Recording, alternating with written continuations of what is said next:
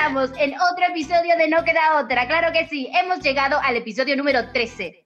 Esto es increíble, eh, nadie lo puede creer, ni yo, ni vos, ni nadie, que hemos llegado a esta altura, a esta altura del año, Jesús, a esta altura del año hemos llegado. Y a esta altura del año tengo que decir algo, seguimos en nuestras redes, que con mucho amor subimos cosas, seguirnos a Spotify, seguirnos en Instagram. Y además hay una nueva forma de darnos amor en forma de billetito de plata, de plata, plata. Que si te gusta lo que hacemos, si te parece interesante, si tenés ahí unos pesitos que no sabes qué hacer con ellos, nos lo das a nosotras, que lo vamos a invertir muy bien, como por ejemplo un buen micrófono. Así que en Cafecito, en el link de la biografía de Instagram, pueden encontrar toda la información para poder invitarnos unos cafesutis. ¿O no? Sí, cómo no, porque no estás sola, estás acompañada. Estoy aquí como otro episodio, pero tampoco estamos solas nosotras, porque nuevamente tenemos una compañera, una amiga, colega, increíble científica directamente que nos está acompañando otra vez en un nuevo episodio y estamos muy contentas. Yo eh, la quiero presentar ya porque ya no doy más. Ella se llama Victoria Grotz. Hola, hola, ¿cómo andan mis bebotas? ¿Cómo andás, amiga? Mirá si ha sido un éxito. Mirá si nos han dicho qué buen episodio el de Vicky es una genia, es una capa. Pues sí, mi ciela, había mucha gente que no conocía este lado tuyo. Y bueno, porque son conocidos de, otras facetas. Yo soy una persona así como multidimensional, entonces... Multifacética. Multifacética, entonces esto como... Y aparte la oportunidad de nada, compartir una parte mía que no tenés muchas, muchas opciones para ir así hablando por la vida de esto, así que me parece fantástico. Bueno, gracias por haber aceptado someterte a este mm, podcast que además de mm, reírnos, informamos. Y además de informar, lo hacemos con esta multifacética que lo da todo.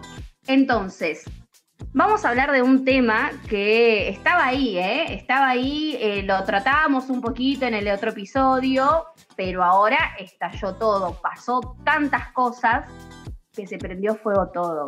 Sí, en realidad algo que desbordó y que las redes sociales, el internet y un algún medio alternativo eh, no, no se pudo dejar pasar porque ya era algo ostentoso. estamos hablando de los últimos eh, incendios que hubo eh, acá en Argentina y cómo se trataron, ¿no? el fuego en las noticias en todos lados.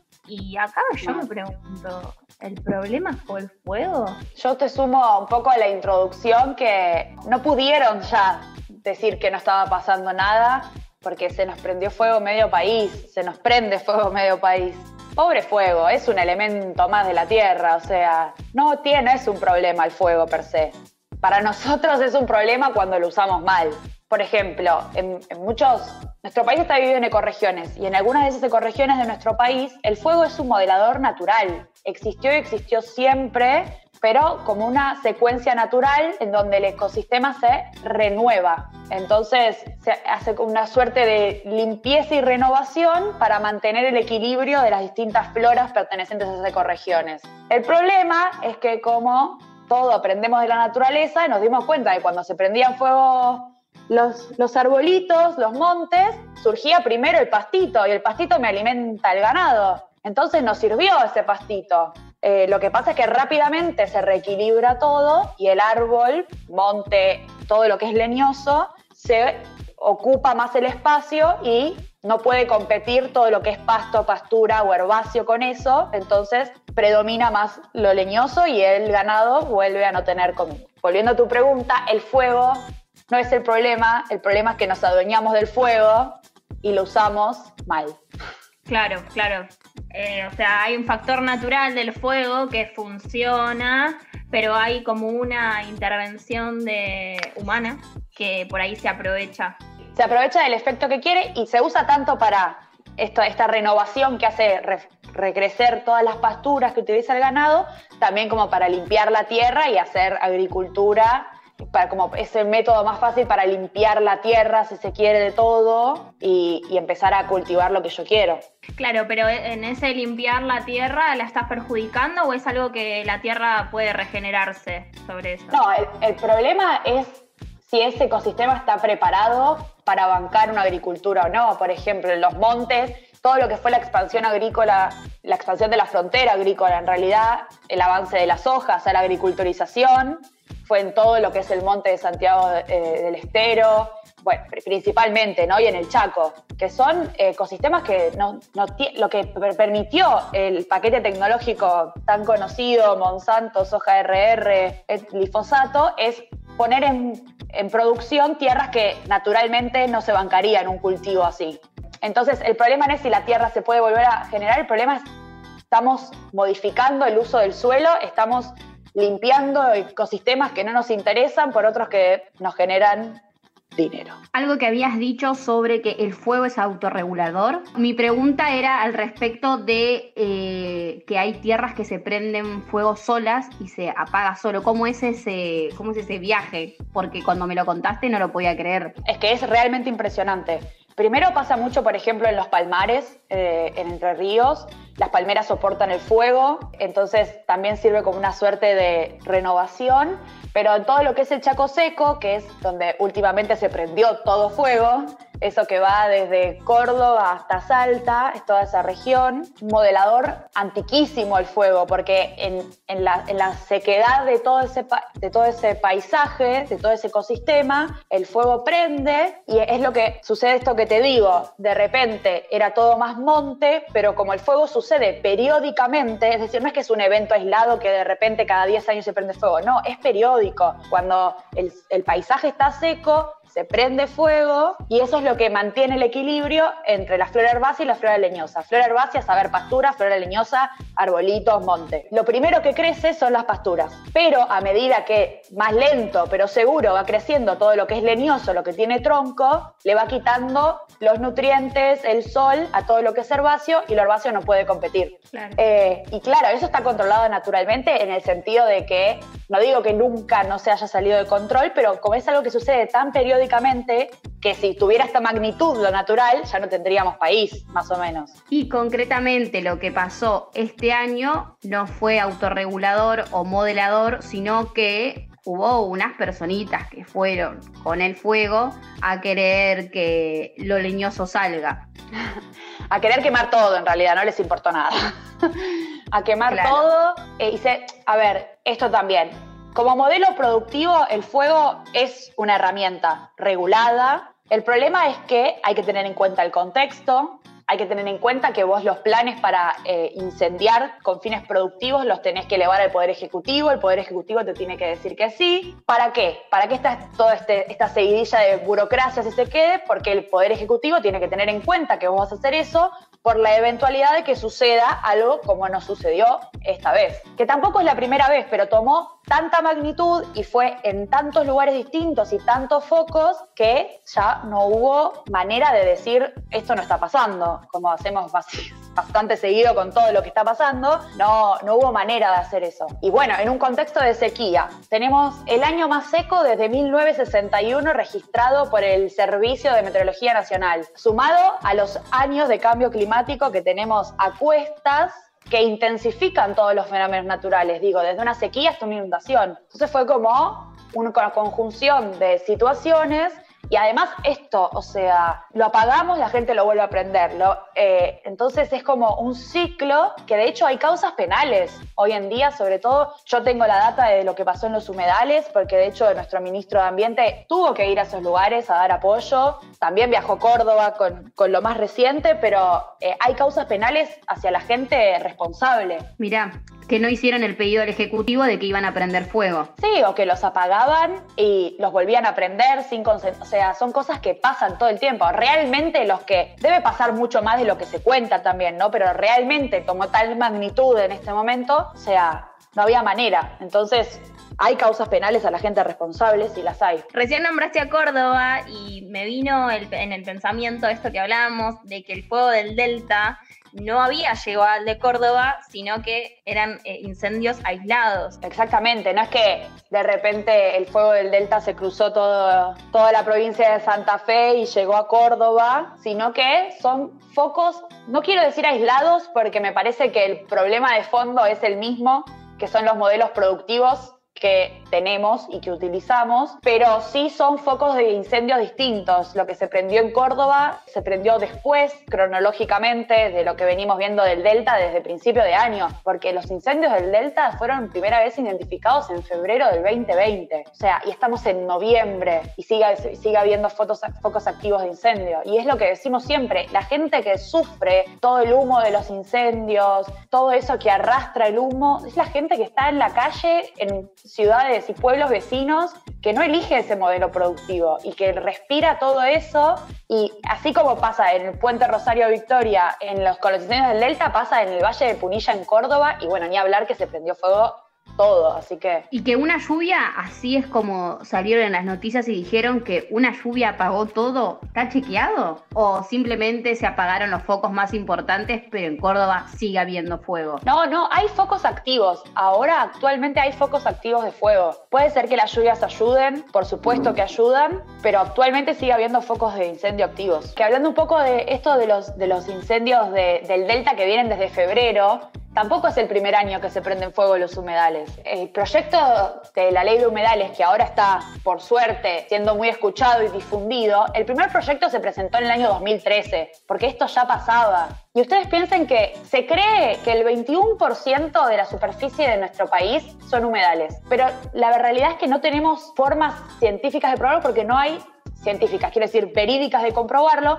porque no tenemos un inventario de humedales. Y parte de lo que propone esta ley es un inventario de humedales y una cierta clasificación, de la misma manera que se hizo con la ley de bosques. Tiene el mismo modelo, si se quiere, esto de mantener presupuestos mínimos para la conservación y de la clasificación según corresponda cada humedal en qué categoría de conservación, de la misma manera que tienen los bosques. Seguramente los hayan visto, esos mapas que son rojos, amarillos y verdes. Entonces la idea es lo que decimos siempre, ¿no? Como es una base para empezar. Y esta clasificación estaría a cargo del Estado Nacional o sería provincial? Porque ese también era un problema, que cada provincia se encarga de sus recursos naturales, entonces las ecorregiones, a veces una ecorregión corresponde a Formosa y Santiago del Estero, mientras que... Como yo digo siempre, a ver, está buenísimo que haya leyes, está buenísimo que exista la ley en la cual nos tenemos que basar. El problema de esto después es la implementación. Lo que siempre cuesta más es la implementación y eso es transversal a todas las leyes que tenemos en nuestro país. Digo, la ley es necesaria para que nos guíen cómo actuar, pero después hay que ponerle presupuesto a la implementación también, porque lo que nos pasó, lo que,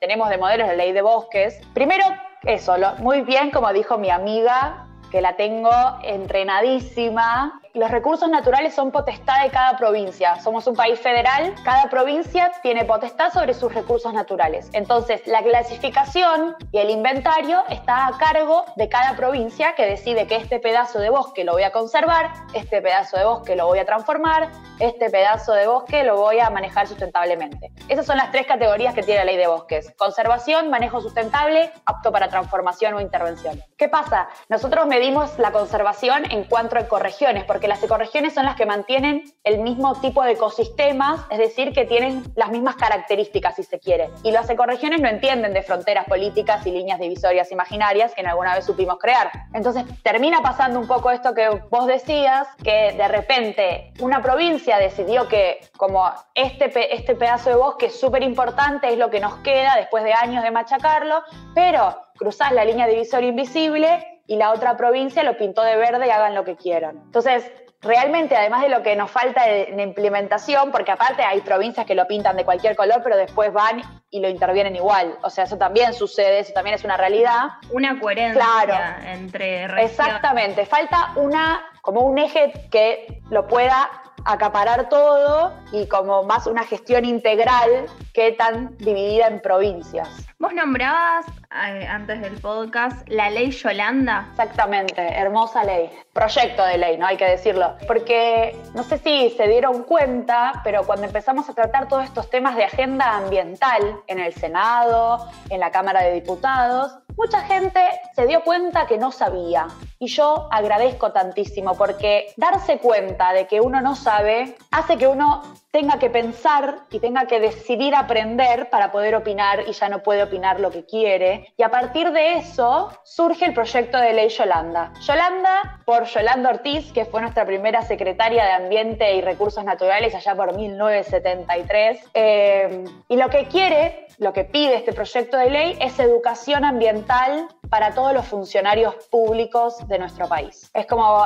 Claro, mínimo, una capacitación. Exactamente. A mí me gusta hacer el paralelismo con la ley Micaela, que fue una capacitación transversal para todos los funcionarios públicos en cuestiones de género. Eh, esta es una capacitación transversal para todos los funcionarios públicos del primero al último en materia de desarrollo sustentable y ambiente. Que me gusta hacer este paralelismo porque para mí son dos ejes transversales a la vida misma. Uno no puede separar las cuestiones de género de la vida que transcurre en todos los ambientes, espacios y tampoco puede separar lo ambiental, lo socioambiental de todo lo que de todas las decisiones que tomamos día a día en cualquier ámbito. Te hacía esta pregunta porque creo que no me quedó claro en tanto la ley de bosques y la ley de humedales, las reorganizaciones o categorizaciones, ¿las va a hacer el Estado Nacional o va a ser el no, provincial? No, eh, cada provincia tiene que hacer un relevamiento de su territorio y decide. El inventario finalmente va... Igual sigue siendo lo mismo. Bueno, es que eso es la constitución. No podemos cambiar la constitución. Porque creo que ahí estaba, ahí está el problema. Cada provincia va a hacer el inventario que se le dé la No, el inventario, a ver, una cosa es la clasificación, otra cosa es el inventario. Yo creo que capaz el inventario, la verdad no lo tengo tan claro, pero lo que pasa es que con los bosques, además de inventario, fue una clasificación muy urgente porque se estaba desmontando todo. Por ejemplo, la región chaqueña del impenetrable fue lo primero que se organizó. También yo justo le he comentado el otro día que, por ejemplo, Buenos Aires se adhirió a la ley de bosques en el 2016, hizo el inventario y la clasificación. La ley es del 2007. ¿Por qué? Porque lo más urgente que era la agriculturización y, toda la región chaqueña, fue lo que primero se hizo por una cuestión de necesidad y urgencia. Eh, y después es esto, cada provincia va a su ritmo y supuestamente el inventario y la clasificación se tenía que hacer en no menos de dos años o un año. Y de repente, no sé, del 2007 al 2016 pasaron nueve. Entonces es como, está la ley y está la implementación, es lo que decíamos antes. Claro, el tema es que acá estamos hablando de, años, de tiempo, y mientras tanto se sigue haciendo cualquier cosa y de pronto tenemos un año como este en el que hubo una sequía que no estaba hace 60 años y se prendió fuego medio país. Entonces, no, el hecho de que haya tardado seis años la provincia de Buenos Aires en aplicar la ley de bosques. Claro, tiene una consecuencia climática, sí o sí, ambiental. Tiene una consecuencia que se ve. Esta sequía que hace 60 años no ocurría, ¿tiene que ver con el cambio climático o en realidad es algo cíclico? No, nosotros tenemos épocas de sequías y épocas con mayor humedad, pero a ver, el cambio climático influye. El cambio climático, el principal responsable es el aumento del dióxido de carbono o gases de efecto invernadero en la atmósfera, ¿no? La consecuencia número uno es el aumento de la temperatura global. Esto que decimos es inevitable, va a pasar. Ahora depende de la mitigación que tengamos, va a ser en qué grado, o sea, en qué cantidad de grados aumenta, o porque hay escenarios a los que queremos llegar, que es no aumentar más de 2 grados, pero hay escenarios posibles si seguimos como viene la mano, que aumenta a 5 grados. Entonces, y eso tiene un montón de repercusiones. Pero digo, también lo que genera el cambio climático es acentuar los fenómenos climáticos que ya existían. O sea, capaz llueve lo mismo, pero llueve todo concentrado. Entonces, en los meses que ahora no llueve, se intensifica un montón la sequía y en el mes que estaba repartido para que lluevan 10 meses, se generan inundaciones en todos lados. Digo, y todo afecta. Por ejemplo, hablábamos hace no tanto tiempo del incendio del Amazonas. Digo, el incendio del Amazonas nos afecta a todos, porque más allá de todo el romanticismo del pulmón del mundo, realmente toda esa humedad que genera ese ecosistema después es transportado e influye en la humedad de toda la región. Entonces. Sí, no hace falta, digo, estudiar una carrera para ves un documental y te das cuenta que la humedad del Amazonas tiene que ver con la vida en cierto país del norte y está todo interconectado. Claramente tenemos un solo planeta, es entero, digamos, está todo interconectado. Otra cosa que también hablábamos es esto de eh, la consecuencia y del accionar tardío que tenemos, que por ejemplo ahora se está eh, presentando un proyecto de no construir en tierra quemada, que vos por ahí nos puedes contar mejor, pero digo como después de todos los desastres, con lo que conlleva todo lo que nos pasó, eh, bueno, aparece un proyecto que es un poco evidente no, sí, sí. A ver, no es que es un poco evidente, sino que, reitero, para mí, primero se como que confluyeron dos fenómenos muy importantes, que es que la agenda ambiental se puso de pie, que hay una militancia muy fuerte al respecto. Y segundo, el, esto que repito, porque realmente me parece que no es que un día nos levantamos, abrimos los ojos, es que un día no nos pudimos tapar más los ojos y ver lo que estaba pasando porque estaba prendiendo fuego en medio país. Que repito, muy bien lo planteaste vos al principio, nos dimos cuenta porque la gente subió testimonios, porque la internet nos juega a favor en estas cosas, porque si esperamos que los medios hegemónicos todo el día en la televisión, nada. Pero bueno, se nos destaparon los ojos, por así decirlo, y tuvimos que ver lo que estaba pasando y ahora se está intentando retomar y atacarlo de todos los frentes posibles. Digo, insisto, todos los proyectos de ley son súper necesarios y marcan el camino, pero para mí hay que militar muy fuerte la implementación hasta de las leyes que ya tenemos, como es la ley de bosques, o sea, no nos tenemos que dormir en pensar que si ganamos la ley ya ganamos sino hay que luchar por la implementación también. La realidad es que por ahí es que la ley nos ampara frente a injusticias. Digo, ahora no hay ni una ley de humedales que podamos proteger los humedales. Por ahí con la ley de humedales podríamos defender mucho más eh, fuertemente a los humedales. Pero bueno, sí, la implementación es, es elemental porque si no es lo mismo que nada. Exactamente, exactamente. Habíamos hablado, bueno, vos nombraste el Amazonas, pero el tema, por ejemplo, de los incendios en Australia, que acá repercutió como si fuera eh, acá, como el Delta, pero bueno, no, fue en Australia y fue con koalas y, veías un despliegue de bomberos y cuestiones apagando y, fotos subiendo admiración a los bomberos de allá y acá. Los, de acá los bomberos son voluntarios. Y acá en lo que estábamos hablando de que se puso en evidencia la falta de insumos para poder atacar cualquier no, no se dice catástrofe. No, catástrofes son naturales, esto no son naturales. No, no hay eh, herramientas para poder. Sí, para enfrentar cualquier eventualidad. Igual es como. Es... Un poco. Un poco eso es lo gracioso de nuestro país, ¿no? Eh, se prende fuego Australia y todos somos el koala deshidratado en un árbol, que pobre koala, ¿no? Pero eh, acá se difundió esa imagen más que cualquier otra cosa en ese periodo de tiempo y acá yo no vi ni una sola vez, excepto en medios muy específicos, que se hablen de los incendios o que se hable más de un día de los incendios, ¿no? Porque se nos está prendiendo el país, se nos está prendiendo fuego el país desde febrero hasta noviembre y lo habré visto en la tele dos veces. Y un poco eso también, ¿no? Como no estamos preparados para esto, pero ese también es el cambio climático, no estamos preparados para nada de lo que puede llegar a pasar frente al cambio climático, porque el cambio climático implica que en el sur se empiezan a derretir los glaciares, empieza que, implica que se va a subir la temperatura de todo el norte y el agua va a ser realmente un problema en términos de escasez, implica que va a haber inundaciones increíbles en todo lo que es la Mesopotamia, digo, empieza la época de adaptación a lo que se viene y también tener las herramientas para enfrentar lo que puede pasar y es ahora, hay que arrancar. Sí, eh, yo no quiero ser paranoica, pero yo estaba escuchando un TED que la verdad es que me estuvieran haciendo compañía frente a estas cuestiones del cambio climático y em, una mujer hablaba sobre cómo los ricos están preparados y que nosotros no, no estamos preparados, ¿no? Como todo el tiempo marcar que también la, la, brecha que hay entre la posibilidad de enfrentar el cambio climático también es económico.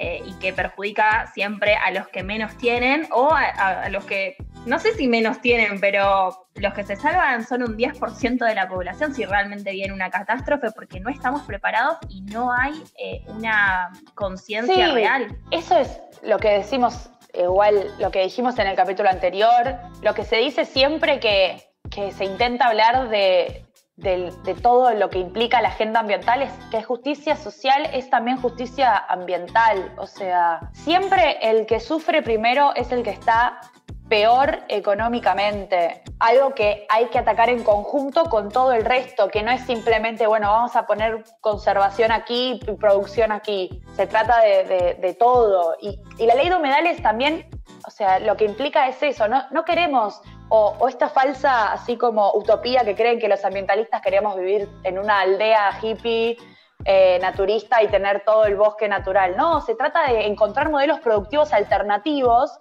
que no, no perpetúen la destrucción, porque finalmente vamos a eso, o sea, si seguimos con los modelos productivos actuales, vamos a terminar en una situación catastrófica de la cual, de la cual se van a salvar los más ricos. Entonces, es como, no, no es conservación o producción, es producción sustentable, son modelos productivos alternativos, eh, son manejos distintos. De eso se trata un poco toda la lucha, me parece. Totalmente. Bueno, y por ahí para las personas que dicen o descreen sobre el cambio climático, que dicen esto viene pasando hace un montón de años y todo el tiempo dicen que se va a terminar el mundo y no se termina más, eh, como por ahí decirle, bueno, mira, este incendio tiene que ver con los modelos productivos y cómo tratan a, tu país, o como estas, estas cosas que son inevitables, como decís vos, que es algo que te llega y, no te podés eh, tapar los ojos, o sea, como es, es eh, eso, como ejemplos claves de, lo que está sucediendo, que por ahí, aún no ser un instruido, como podés darte cuenta en el aquí ahora lo que está sucediendo.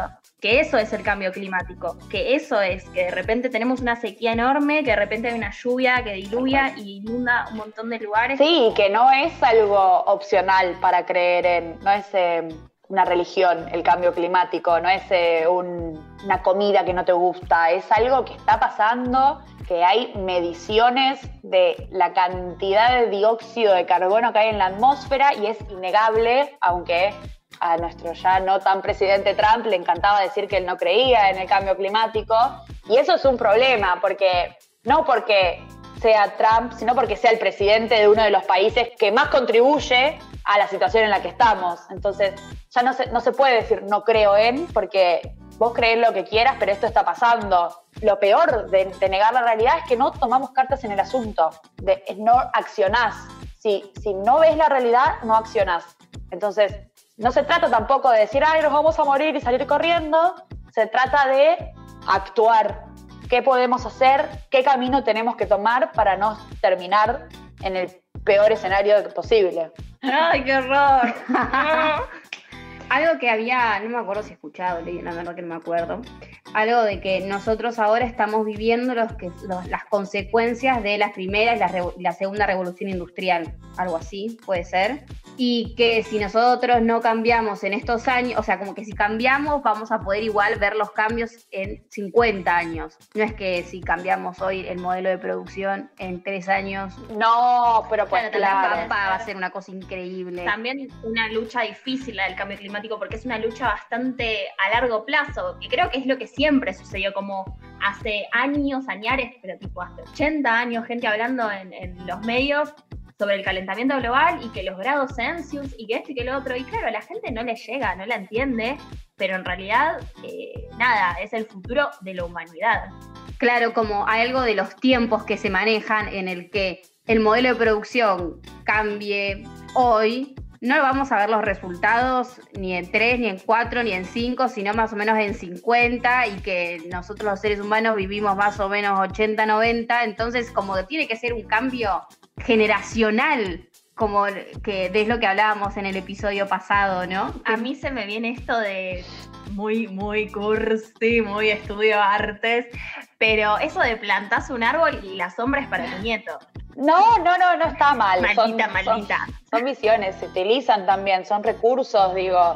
Por algo te llega esa imagen de voy a plantar un árbol para que mi nieto tenga sombra y te despierta un toque y decís, bueno, capaz esto no viene por acá. Son recursos también, digo. Lo que pasa es que no nos olvidemos que la naturaleza es más que un pedazo de sombra, eh, tenemos que vivir también con y de.